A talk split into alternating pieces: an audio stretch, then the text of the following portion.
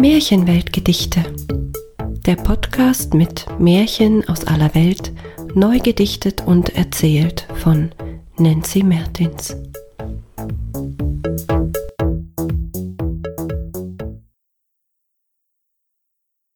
Baba Yaga und Vasilisa.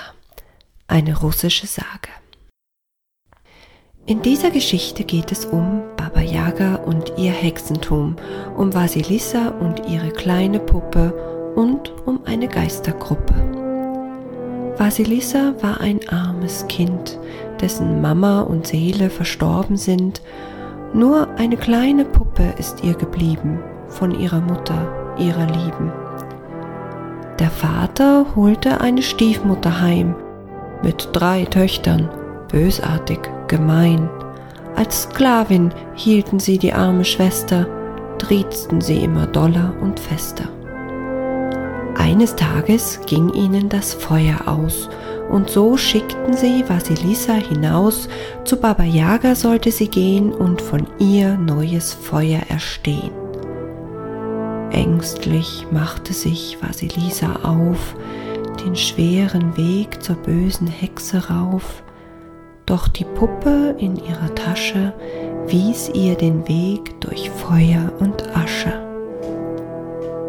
Endlich kam sie beim Haus mit dem Hühnerbein an, Vasilissa zitterte vor Angst und ging langsam heran, da kamen Geister an ihrem Haupt vorbei, sie waren weiß, rot und schwarz, derer drei. Dann ging Vasilisa zum Haus und klopfte. Bitte, Baba Yaga, sei gut zu mir, sie hoffte. Das alte Weib öffnete die Eingangstür. Vasilisa wollte rennen, konnte nichts dafür. Baba Yaga fragte donnernd, was willst du hier? Vasilisa sagte mutig, bitte Feuer von dir. Baba Yaga lachte und der ganze Wald bebte.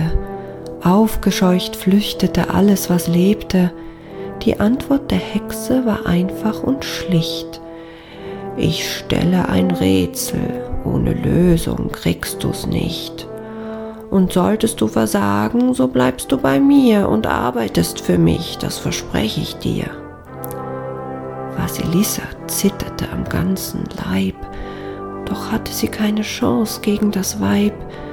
Sie ging auf ihre Wette ein, denn mit der Puppe war sie nicht allein. Sag mir, wer die drei Reiter waren, fragte Baba Yaga mit großem Gebaren.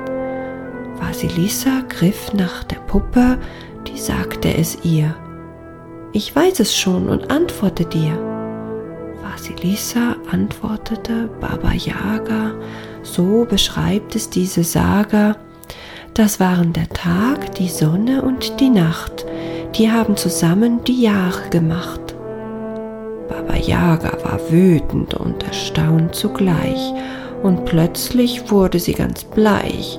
Wer hat dir das verraten? Das wissen sonst nur meine Paten. Der Segen meiner lieben Mama hilft mir immer bei jedem Drama. Baba Yaga war das Ungeheuer, trotzdem gab sie ihr das Feuer. Vasilisa ging wieder heim, doch war sie diesmal nicht allein.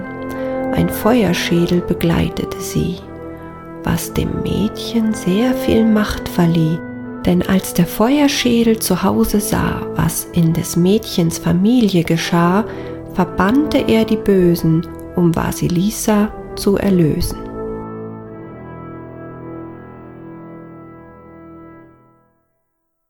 Das war Baba Yaga und Vasilisa, eine russische Sage. Eine Episode von Märchenweltgedichte von und mit Nancy Mertins.